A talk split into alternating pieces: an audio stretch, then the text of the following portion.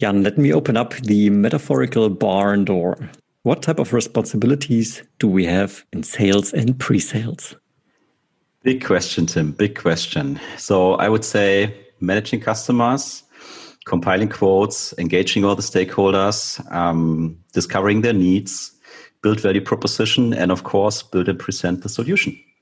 Yeah, indeed. So I think we can all agree this is quite a lot of stuff that we have to take care of. And with the increased focus on value and the recognition that, of course, sales is a team sport, as we discussed many times on this podcast, organizations also have realized the need to have a dedicated role. Yeah. So we decided to bring again a guest into the mix and talk uh, to us about value engineering.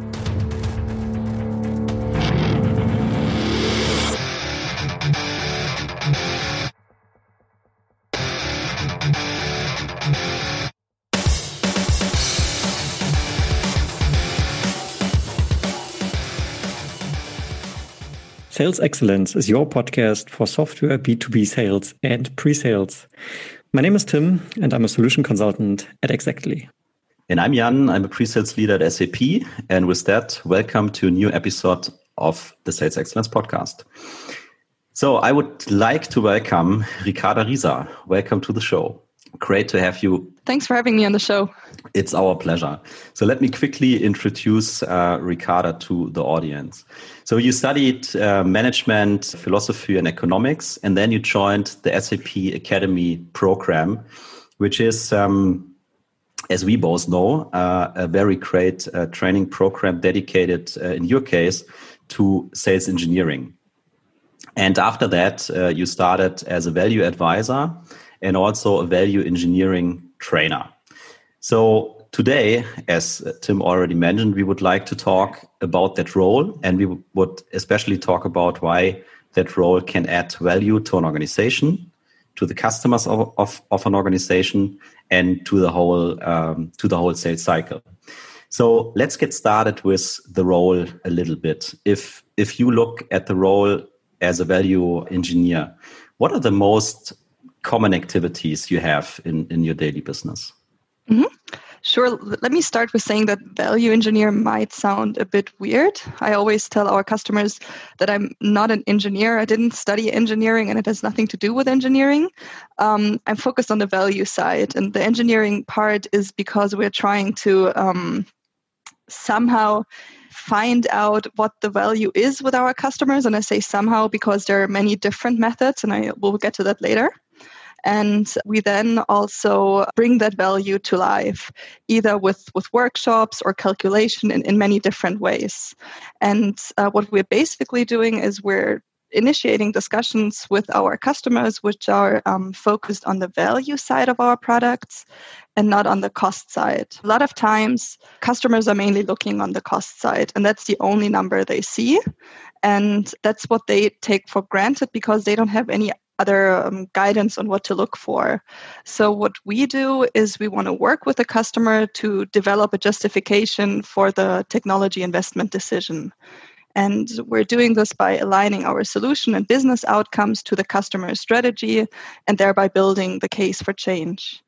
And to get a bit more specific, what we exactly do is we identify the value possibilities and um, map out compelling drivers for a business transformation so um, that we can give some sort of strategic guidance for our customers and ultimately support them in their business process performance improvement so really kind of changing the perspective how people looking looking at at, at the business and and doing doing an investment right so I'm in a pre-sales manager role. Tim is a is, is a solution consultant, as they call it at Xactly. So if you look at these different roles, like the solution consultant or or, or the pre-sales person, and uh, the value engineer value advisor, what is the difference from your perspective? So first of all, let me start with saying that there is a difference, but I don't want to highlight the difference too much because in our daily business we work very close together and sometimes the roles even get a bit blurred but to to try to find um, a difference let me explain it in this way that a pre sales specialist is mainly focused on a line of business or a solution, whereas I'm, as a value engineer, I'm more focused on an industry. So let's say we have an HR pre-sales um, expert, and um, this expert would present the HR solution and benefits to a variety of customers from from different industries such as healthcare, uh, professional service, or um, discrete manufacturing. Uh, I, as a value engineer, I am working exclusively with customers from the discrete manufacturing industry, and i'm not only focusing on the hr solution but also but on all kinds of solutions so um, whatever uh, solution the customer is interested in i'm going to help the customer with it and for me in the discrete manufacturing industry that's typically a supply chain or manufacturing solution. And that's because um, the way a discrete manufacturer produces his or her products is different from, let's say, a chemicals company, right? And that's why we focus in the industry because we need the industry and process knowledge in order to, to help our customers in the best way possible. And um, we want to focus on the end to end process. And therefore, we have to know um, the industry. But what's most important when we talk about pre sales and value engineering is that we're not working in some sort of bubble or silo, but always close together.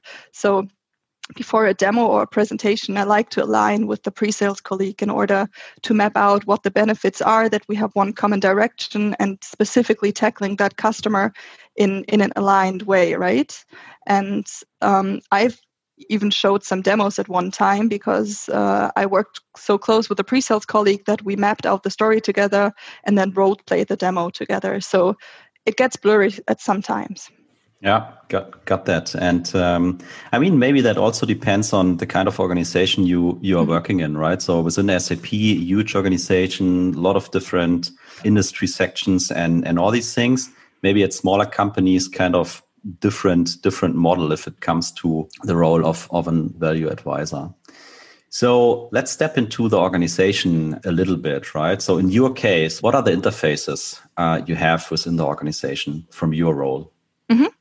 So, as already said, we're working industry focused. So, I'm in the customer advisory team of the discrete manufacturing industry. And likewise, we have this team for any other industry. And within this organization, the, the customer advisory, we have pre sales colleagues, business development colleagues, and value engineering colleagues. So, for sure, we all um, engage on a daily basis. And then, of course, uh, we have the sales um, executives that we engage with. And uh, what I think is, is very interesting is that I sometimes work with development or solution owners. And that's when we are mapping out um, solution specific benefits when there are new solutions, for example. And I think that's super interesting because you can get really into a new solution and you talk to the owners and they give you a little bit more background on it. So, what about the customer? Oh yeah, the customer for sure. So the customer I engage with on on a daily basis, depending on, on what, what kind of engagement it, it is, for sure. But um, the customer is the most important part of it, of course. I mean, to me, that sounds like a pretty wide role, right? So a lot of responsibilities, a lot of touch points, a lot of topics you need to put into consideration to get to that kind of value driven view you will then hand over or present to the customer at the end of the day. Yeah, definitely. So if I would like to engage, right, mm-hmm. with you as a value engineer to get to get your support, so how is that working, or how should that work? Um, are there any kind of prerequisites you put in place? Are there any rules of engagement? Yeah. So let me first talking about an ideal world. So if it all runs smoothly and we're living in a perfect world, I would say um, engage with us as early as possible in a customer interaction. So early on in the sales cycle, because in that way, um, it gives us the opportunity to provide strategic advice and it's best when we know the circumstances. Where's the customer coming from? What's their need and challenges? This helps us in drafting a very customer specific value story and also work together with pre-sales so we can do a customer centric presentation together. And at the end we can bring all our knowledge together to then build a case for the customer when I say case, I'm talking about the bigger picture, not only a business case, because that's a common misconception that people in our organization have that we're only doing business cases. So we, a big chunk of our work is doing business cases and they are very important, but that's not the only thing we're doing. So as I said, if we come in early on, we can um, draft the bigger picture and the business case might be a part of it. So I said in the beginning, in an ideal world, um, in reality, we often come in when we talk about the business case. And usually that's pretty late in the sales cycle. So the functional decision has mostly been made, and you need some numbers to support the board or sponsors or stakeholders. Then we need to go back to the customer, ask, what are the benefits that you see with the solution? Why are these benefits? What are we taking into the business case? And this is all stuff that could have been done early on without me explicitly asking the customer and incorporating this into a bigger story where business case is an important part, but just one part of it. So for me, the bigger picture includes the customer strategy, the challenges, a target picture or maybe an architecture where the customer wants to go with the solution, a roadmap how the customer gets there, and of course, what business performance benefits it could bring to them. And this might be a business case but um, yeah it's it's a bigger story with the business case being one part of it. Yeah so, so one one thought comes to mind and I absolutely understand what you're saying ricardo when you say okay please engage us as early as possible. And in fact i mean in our organization where i work we also have uh, value engineering and they say the same thing. Engage us early so we can get as much information as possible so we don't want to be abused as sort of the roi calculator of the organization. We have broader capabilities and skills that you can benefit from. On the other side, I can see, and this certainly has been the case at SAP, and I'm sure it's the same at Oracle and Microsoft and all these big corporate uh, uh, companies where you go to a prospect and you speak to them, and then you come up with a whole bus of people, right? All of a sudden, 10 people are joining the meeting, and from the customer side, there's maybe only three. And then, then the AE has to make the decision okay, who do I really take to this meeting? Because it's going to be ridiculous if I involve everyone, right? Because I think not only value engineering is making that statement, I also heard these statements from like professional services and maybe even from a support point of view or maybe even product uh, sometimes wants to join these type of conversations and then you have to be very selective. So in my mind i'm thinking yes it's great to engage early but it's also a matter of transporting the information that i have already gathered during the sales cycle in an efficient way to the rest of the organization, right? If you would have an AE that comes to you and says, Hey, Ricardo, I really need your help. I've been speaking to this customer already for three months, but here is a great set of information that I have learned about this prospect. That would be probably just as good. It's, it's an open question to you. How, how do you see that point? Definitely. If half of the information doesn't get lost in transition, for sure. I, am totally fine with that. A lot of times, because I, I totally get your point, you can't always get uh, a whole bunch of SAP people with only three customers in one room. Um, a lot of times, we even take the role of of shaping the engagement right so the ae brings us in very early and it, then we are running all the workshops together with the pre-sales experts at the end of the workshops already noting, writing down what the benefits are, and then going one step further into the value assessment and then building building maybe even an executive document. So a lot of times i've i actually ran um, the whole engagement from start to end let's say. So and of course the sales executive was was there at the beginning during some meetings and, and at the end. But it was more up to me how i want to shape it and what pre-sales experts or other experts i want to bring in. Right and maybe that brings us uh, slightly back to prerequisites, right? I mean, what I hear is is definitely you need to development the right mindset within the organization. You need to make yourself aware as an account executive, and I think also as a pre-sales person that you have that role within your organization, right? And you need to understand what is that role capable of. Um, and what you throw to the table, I think, is you can do a lot of stuff, right? You can add a lot of value to a deal, to to an engagement so that is point number one. I would assume that uh, you would need to have a certain threshold with, with your customer to be able to engage a value engineer. And uh, then, as you said, there, there should be a kind of, I don't know, proven practice framework or whatever, how, really how, how to engage, right? Early, we need to run these workshops, we need to have discovery, we need to ask these questions. So these, these kind of things. But uh, I would assume that mindset is a very important one. As as you said, a lot of people still think you guys creating a business case or yeah. just a business case. Definitely, for sure. For me, it's not just a common sales role, but also more on, on the consulting side. So it has something of a consulting role, right? Because if we're engaged from the beginning on, we can understand the customer needs and we can talk to him or her on, on what's the right way to go. We can um, engage technical uh, consultant or an architect, you know, that can help with a roadmap, with, with the right implementation path. On, on a parallel track, we then ha- have the pre-sales experts that talk more about the functional things. And then at the end, we bring it all together, right?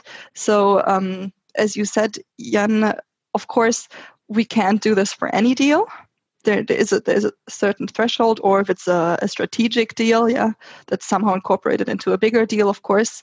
But that's also the reason why we're trying to roll this out a bit more to the field. So internally, we're doing value engineering trainings for sales and pre-sales so that they get to know our methods and tools. And maybe for smaller deals, they can use some of them to, to bring that value aspect to the whole story. So, Tim, you mentioned you also have the role of a value engineer at your company, and uh, the company you're working for is slightly smaller than SAP, right? So, just a tiny bit. just a tiny bit, yeah. So, how how does value engineering looks at Xactly? Yeah, so I, I, mean, we have around, what is it now? I think around 700, 800 um, employees in the company, um, obviously much more focused in what we're doing. But still, I feel it, it's, it's a luxury that we have this role in our organization. So we have around globally around 30 pre-sales people. Um, and, and one of those is heading up basically our value engineering. And he came in, I think, around two years ago or so. Uh, so shout out to Michael Ketchmere if you're listening to this nice one. And uh, yeah it's it's extremely valuable for us. So he is um, basically saying the same thing as, as ricarda engage us early right? Don't abuse me as an roi calculator. I can provide much more. I can structure the engagement uh, let me be a part of the way you engage uh, with your customers but it's the same way right uh, we we obviously cannot use them in any type of deal. We have to be a bit selective. But if you decide, okay, there is a very strong opportunity coming with a sizable amount of, of, of money to be earned potentially, then it's a good indicator that we should involve them. Cool. So definitely a lot of similarity. Yeah. Independent from the size size of the company. Yeah, that's right. And I mean on that ROI calculator stuff, I believe there is an Excel sheet, right?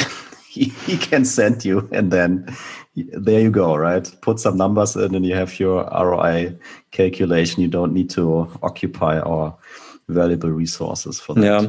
Yeah that, that seems i mean that's that's the uh, the no-brainer right? Map it out in an roi calculation spreadsheet and um, i mean there's different versions of it maybe customer facing and then very sophisticated ones with like multiple tabs and very detailed parameters that you can fit in. What i've also recently learned that there is actually software solutions out there that can really uh, make it uh, quite feasible to put this together, uh, even without the need to go into any Excel formulas. Um, and that is working quite well because that can also be a customer facing thing.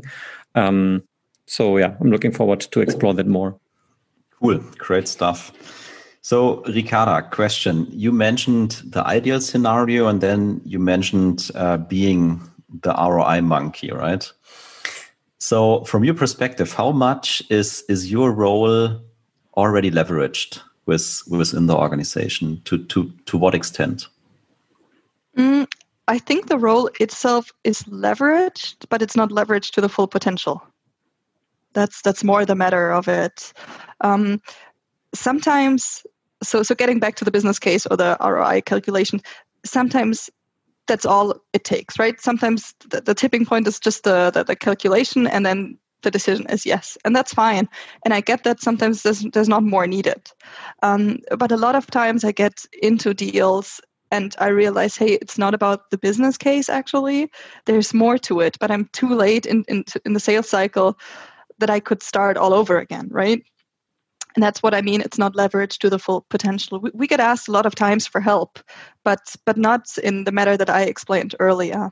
And again that's why we are trying to enable our organization internally to engage us early on or for smaller deals uh, be able to use the roi calculator by themselves Do you have a concrete example of this where you say, okay, the, the account executive came in and said, hey, Ricardo, I need a business case calculation. Then you went in and then you found out, okay, well, maybe a business case calculation is useful here, but actually it's more than that. Do you have something tangible that you can share with us? Yeah, definitely. Actually, there are two examples. So I recently had one where the customer looked at the cost and that's it. And then the AE, the account executive said, so let's have a business case. But the customer was already so set on the cost, he wouldn't even go there. He wouldn't even go down the road to discuss a business case with us. I explained our business case approach and I said, hey, let's look at the benefits. And he blocked because he said, no, it's, it's too expensive. I'm not buying it. So there was no way for me to even get to him. And I think if we would have started talking before he saw the cost, we could have changed that perception. And then um, another example is for the bigger deals where there's more than just one solution, where it goes more into a digital transformation roadmap. Then obviously just talking about a business case is too narrow-minded.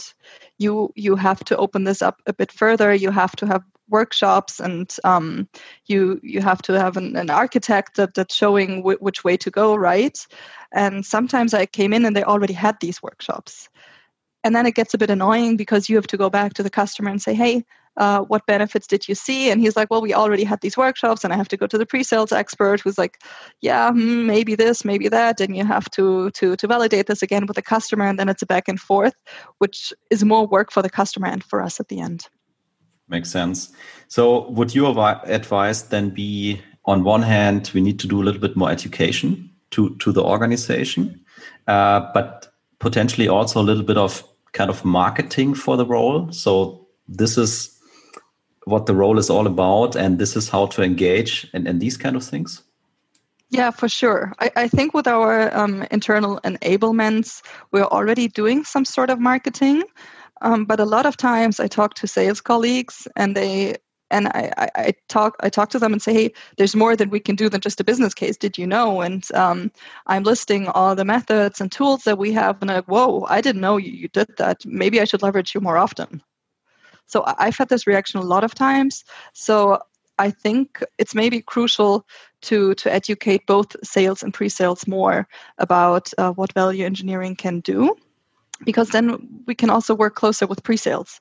A lot of times and i don't want to attack anyone but but i've had some presentations in pre-sales where people were just focused on their presentation they showed for 10 years so to say and i think we can tailor this more to the customer if we work closer together because if the pre-sales expert knows what i'm doing i know what they are doing we can just align our skills and then have a more customer specific presentation talking about the benefits that really matter for the customer uh, Ricardo, that, that can't be pre-sales people don't make any mistakes. I'm sorry. Of course not. yeah, definitely not if the name is Tim. That's for sure. No, I hear you. I hear you. And makes sense to me. So Tim already um, said something on that topic. What I'm interested in as well is what is the level of appreciation you get for being a value advisor, for bringing all that cool stuff to the table to the customers? I think it's pretty much highly appreciated. Yeah, it is. Especially when it's found out that, that there's more to the story than just numbers, then even more so. And I think pre sales and value engineering and sales, we're all on the same level, right? We have to work together with the customer to, to close the deal. So we should all mutually appreciate each other and, and work as collaboratively as possible. Sales, pre sales, value engineering, it's true love. It's like between Tim and myself. So one team, one dream. yeah, I like I like that. I like that. And uh, I mean, without choking, from my perspective, you're completely right. Uh, in these times, what we are doing uh, with the expectations of our customers, we can only win as a team. One one hundred percent agreed. So let's dig a little bit into methods, processes, and and even tools. So, what are the kind of guiding principles you put into place when you start working as as a value engineer at a deal? So first for me it's important to set an engagement direction and manage expectations both on the customer side and on our side. And then comes what we call the value discovery phase, so the justification to build the case. Um, and we want to find out what are the biggest sources of uh, frustration for the customer. How do those tie to the business challenges that they have? And what initiatives do, does the customer have internally already? And can we identify any more initiatives he or she can do?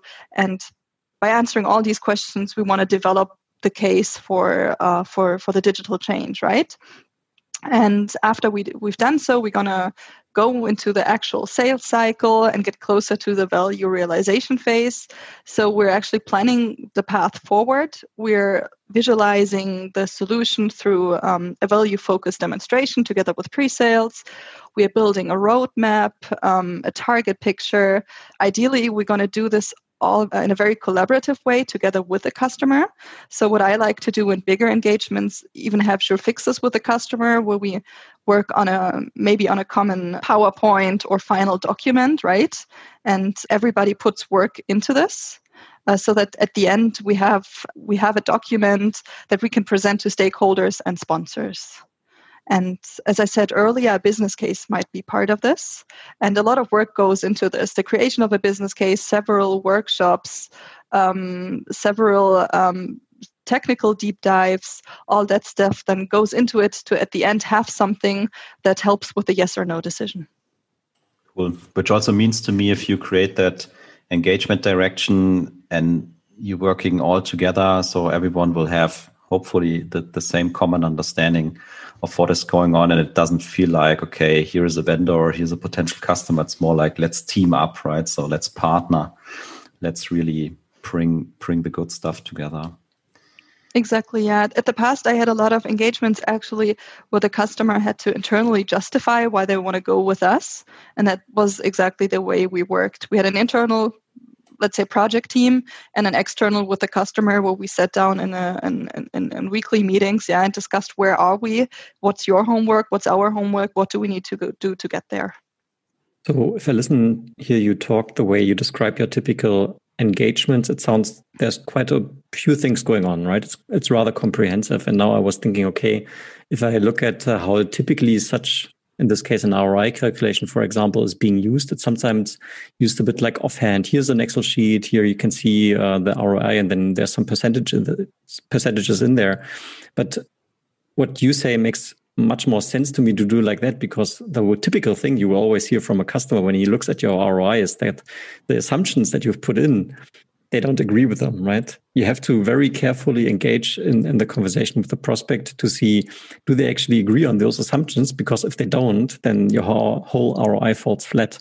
And I suppose the level of depth that you go into into these type of engagements, as you just described to us, is really necessary to to get that buy-in, right? Exactly, for sure. And then you even during the workshops, you even get to know where are the pain points where do they see the benefits and you can even ask specific questions right? And then maybe you don't even need assumptions you can take customer statements in there. And if you have to talk about assumptions because you work together already on, on, on so much together a customer also is more open to go down that road with you and discuss assumptions or take some of our numbers and maybe tweak them. Um, rather than just saying hey here's the business case have fun with it Totally makes sense. Makes sense to me.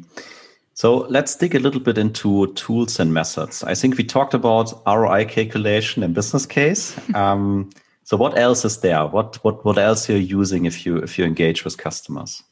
So we have a broad variety of tools, and I'm just going to highlight a few that I think are the most valuable ones.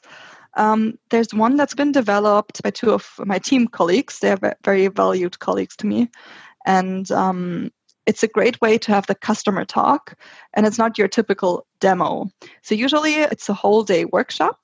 And at the beginning, we start with a little teaser.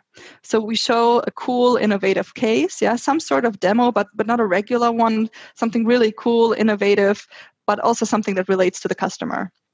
And not longer than 30 or 45 minutes, right? And after that, we take the most of the day to have the customer present their end to end process and um, really walk us through it. So we ask them, how, how does your process look like? what solutions do you use in that process? How do they integrate into other solutions or your big ERP system? Where are your pain points? Do you have any uh, specific coding that's that's not standard? All that stuff. And before the workshop, we asked the customer to prepare this. And very important for us is to not have it in PowerPoint, but to rather have it on a flip chart, on a whiteboard, on um, post its, or even draw it out while they're talking so that we can get back to the picture and really discuss where their pain points are. And during that workshop, we always have pre sales experts with us that then discuss the best practices and the standardization and show how our standard process looks like, right? And occasionally the pre sales colleague then goes into uh, the system to visualize some ideas, but it's not sh- about showing a demo, it's more about discussing um, best practices and pain points. And at the end of the day, we also talk to the customer about the benefits they would see in such a um, best practice approach. And we also prioritize the pain points. And without knowing, the customer has told me what I can take into the business case. Of course, later on, I'm going to align that again with the customer, but I don't need to do the double work and then go back and ask him, hey, what do you want to include in the business case? Because I already know by this workshop. Right. One question on on the innovative part of that workshop, right? So that kind of teaser demo, sneak preview, however you would like to call it, is that something you are able to build because you have the deep industry knowledge, or do you also have kind of upfront alignment with the customer to be able to walk in their shoes and, and make it relevant to them? Yeah, it depends on also what the customer wants to see, right? So we have an alignment with the customer, and sometimes they say, hey, we want to see something innovative, cool that you do. Sometimes they have specific requirements. And sometimes they even say, just tell us what you did with other, other customers, right? So we get like not even from your industry sometimes, from a different industry, but they just want to get an idea of what, what others do. Cool. Yeah, so, so I feel already inspired to use more different types of medias uh, doing that. Of course, now in our current situation, everything is quite remote. I've started using some whiteboarding digitally. That's that's quite nice, but I, I think a lot of this also really comes into play when you have actually on-site type of meetings where it's just more engaging to use a whiteboard and maybe flip charts and stuff like that. But um, yeah, using using these type of media to do proper discovery, I'm a big fan. And I know that you, you, you're a big fan of discovery. Indeed, I can't emphasize it enough. All right. So what else? Mm-hmm. Design thinking. I'm not sure if everybody knows design thinking. It's an approach to create um, solutions that are grounded in human needs and that leverage digital technologies to deliver uh, business value, just in short. And um, I often use design thinking to identify suitable use cases with a customer. So, use cases that they can realize when they implement our solution. And the advantage is that during that process, um, or during that workshop, I get to know the whole customer process because I, I, I, have them map it out in that workshop. And then I also ask them where there are pain points, how they could be improved. We talk about realistic use cases, but also about dreamer use cases, you know, something that if you live in a perfect world that could be implemented. We talk about critic use cases. So we really open up our minds and talk about uh, different perspective and angles to get then uh, to a use case that's suitable for the customer and on which we can build the case then. And again, that helps with drafting the value story because without even asking the customers they're going to start and talk about their problems and and where they see pain points and, and what's working well for them or what not because it's a very creative and open environment. And um, we try to have different team members in in there. So let's say management but also from the production so that everyone gets together in one room and can really say what works and what doesn't work. Um, I, I pretty much like that idea because I mean, I participated in a couple of design thinking workshops, and uh, my impression was really so you you create a mood where people are really able to open up, right? So it's like think out of out of the box, getting getting creative, and not just talking about uh, pure technology or, or stuff like that. So really, yeah, go, going a little bit deeper and and using that kind of creativity process to get a very valuable result. I mean, just on that point, uh, without going too deep now into design thinking, uh, I think it's almost worthwhile doing a dedicated episode on that topic because it has so many applications, right? Uh, and many of which in sales, as you just elaborated on, Ricarda. So um, it's a it's a great tool that we should leverage probably more. Yeah, agreed. So, do you have a third one for us? Yes, sure. Um, the benchmarking which I'm sure everybody knows about benchmarking. It's it's it's a good way to help organizations compare themselves to their peers, and thereby they can identify um, critical process maturity gaps. Or in another way, they can see where they're really good at and even become better. So it's some sort of competitive advantage towards their peers, right? And this um, performance measurement based on top of KPIs and best practices helps the customers to better understand their digital maturity and where they have to improve or further improve to even get better. And on top of these numbers, it's then not too much work anymore to build a business case at the end. Makes sense to me. And I mean, is my assumption correct that not every tool and method is working with every customer? So you really need to figure out what is the right kind of tool or method to to use to leverage with a specific customer? Yeah, it's it's more a mix and match approach. So you have this toolbox and then you take out of this toolbox what you need for the customer. Sometimes we take all of them, right? So sometimes we do design thinking first to even find out if there's a problem. And then if we know the problem and un- understand where we want to go, we can do a whole day workshop to go deeper into that problem space. And at the end, do, do then the business case or in other um, engagements we started with the benchmarking to even find out if there if there are any gaps where the customer needs to improve right? And then f- take this as a starting point to do workshops and um, business case at the end. So it's all it's it's very different. It always depends on the customer situation and what they want to achieve. I like that one. And with that i would like to hand it over to tim for a real-time conclusion yeah. So, firstly, um, thank you, Ricarda, for for sharing um, those insights. I definitely have a couple of things noted down here that I I hope also our listeners will appreciate as a quick conclusion to what you've given us here today. So, firstly, um, I think one thing that I really liked you said in the beginning. Yes, it's called value engineering, but it's really not an engineering job in the typical sense of the word. It's more like a metaphorical sense. We're not turning nuts and bolts, but it's rather identifying business drivers and you also emphasized the fact that it's a very consultative approach, right? Yes, you are part of the sales organization, but it's a very consultative approach, a very uh, collaborative approach together with your customer. And it's really about changing the perspective from cost driven to value driven. Yeah. So, what you also said is it's important to engage if you have value engineering in your organization, which is already a luxury, in my opinion, in the first place, engage them as early as possible, right? Not an afterthought where you say, okay, please now do the calculation for me. Um, because the very tangible example you gave is where the customer was already seeing the cost and it's too late, right? So that deal was done, even though you didn't even have a chance to talk about value. So build that trust and get that buy in quite early is important. So, as we emphasized, ROI calculation is, is one important activity, yes, but it's not the only one. Again, you mentioned that collaboration approach. You mentioned um, that you are quite workshop driven, drafting the value story, using creativity tools and tools that can judge competitiveness of your prospect, which obviously then provides additional insight and value to them. Uh, you influence the actual engagement, and of course, then in the end, build the business justification based on the sources of frustrations, which is a nice term. I'm going to steal that from you because typically I say pain points, but I like that. So the one, the last thing which I also find uh, worthwhile noting is that next to the typical suspects that you would expect, like sales and pre-sales as your interfaces, uh, you also said you have a link into product.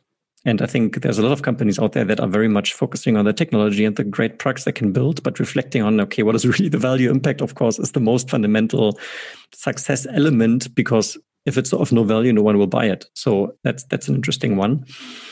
And lastly, I want to close off with and this is also my observation it's this function is extremely useful can can provide a lot of great insights for the customer and also provide of course for us as a selling organization a value but it's not as leveraged as it could be right? So hopefully also with this conversation we could make a contribution and raise the awareness that the role is out there. And if you dear listener have this uh, role in your organization definitely engage and, and network and and see how you can use it for your own success Thank you, Tim, and especially huge thank you, Ricarda, to you.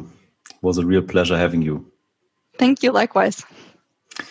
So everyone can reach you on LinkedIn, of course. We will put uh, the link into the show notes. Yeah, for our listeners, I mean, it would be cool if you guys also follow us on link- LinkedIn uh, and give us a good rating on Apple Podcasts if you like the episode. And with that, thank you. Goodbye. See you next time. Bye bye.